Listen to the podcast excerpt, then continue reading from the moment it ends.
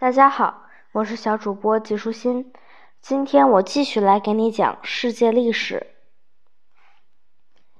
一个自力更生的人，问你一个问题：谁是自己国家的国父？我想美国的孩子或许都会说乔治华盛顿。但是我知道一个人在华盛顿出生之前就被称为国父了，不过他不是美国人。俄国位于欧洲的东北部和亚洲北部，国土面积差不多有美国的两倍大。在一七零零年之前，很少有人知道俄国这个国家，因为它尽管是欧洲最大的国家，但人们生活的相对封闭，和其余的欧洲人来说可以说是互不来往。俄国人属于斯拉夫民族。斯拉夫是印欧语系大家族中的一个分支。十三世纪时，俄国曾被成吉思汗和他的蒙古族军队征服，这里的土地也被他们接管了。因此，尽管俄国人也是基督徒，但是对于欧洲人来说，他们在很多方面还是更像东方人。那时，俄国的男人都留着长胡子，穿着长外套。他们还用算盘算数，这一点和中国人一样。西欧废除农奴制度很久以后，大量的农奴还在俄国存在。就在快到幺七零零年时，一个叫彼得的王子出生了。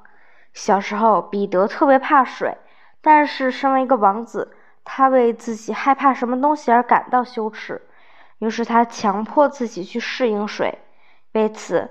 他每次都去水边，不是在水里玩，就是在水上划船。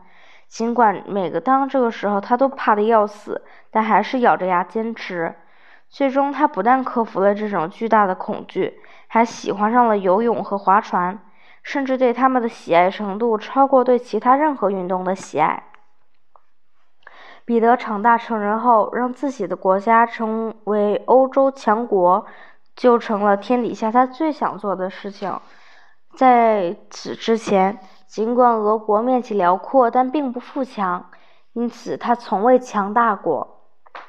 因为那时大多数俄国人都很贫苦愚昧，所以彼得想让自己的人民分享到欧洲人所拥有的文明和财富。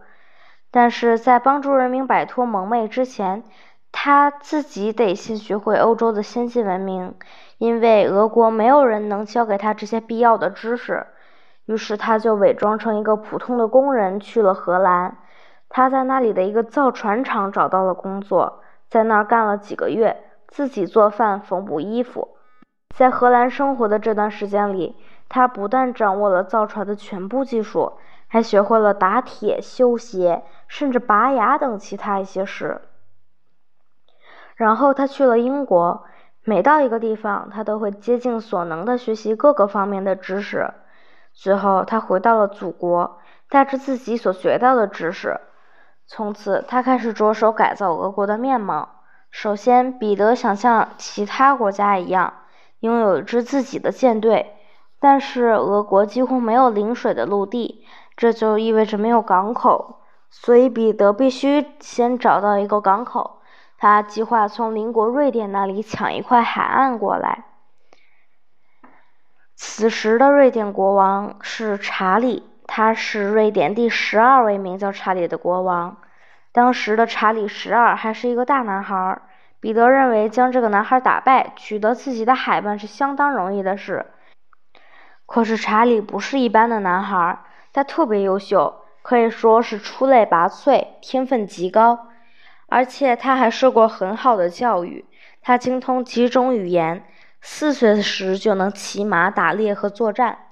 除此之外，他还不怕困难艰苦，不怕任何困难。他是这样无畏，因此人们送他“北方狂人”的称号。开始的时候，查理将彼得的军队击败了，但是彼得冷静地面对了自己的失败，并在战后总结说。查理很快就能教会俄国军队获胜的办法。果不其然，最初的时候，查理不管是和彼得还是和其他一些威胁到他的国家的对战，都大获全胜。以至于欧洲的其他国家都觉得他就像亚历山大大帝重生一般，担心他会征服所有的国家。但是最终查理却被俄国人打败了，彼得想要的海岸也到了他的手里。接下来，彼得开始组建筹备了多年的舰队。俄国的莫斯科环境优美，但它的位置是在国家的中部，离海岸太远。对彼得来说，这太不合适。尽管他希望自己的都城是个美丽的地方，但是他更希望都城最好就在海边，这样才可以挨着他心爱的舰队。后来他自己选了个地方，这个地方不仅临水，甚至几乎都是水，因为这是一块沼泽地。于是他召集了三十多万人，将沼泽填平，将一座美丽的城市在这座土地上建立起来。这座城市的名字是圣彼得堡。彼得之所以为这个城市起这个名字，主要是为了纪念圣徒彼得，因为彼得自己也是以圣彼得的名字命名的。彼得大帝之后，俄国的都城一直都是在圣彼得堡，直到一次革命之后，才又迁回莫斯科。在后面的章节中，你会听到关于这次革命的故事。彼得完善了法律，开设了学校，创办了工厂和医院，还将数学知识教给人民。他让大家像别的欧洲人一样着装，命令他们将长胡子剪掉，因为他觉得长胡子看上去土里土气。男人们认为没有胡子简直是有伤风化，于是有些基督徒将剪下的胡子保存起来，准备死时一起葬在棺材里。这样才能在复活的时候体面的出现在上帝面前。彼得还将欧洲的很多新鲜事物引进了俄国，他真的把俄国改造成了一个伟大的欧洲国家。在此，他被称为彼得大帝和国父。成年后，彼得爱上了一个穷苦的农家女孩凯瑟琳。凯瑟琳是个孤儿，后来他娶凯瑟琳为妻。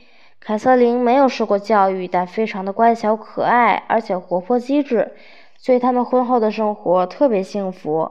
俄国人对此感到大为震惊。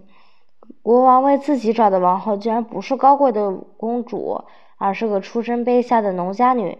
但是彼得坚持自己的选择，最终不顾别人反对，为凯瑟琳加冕为后。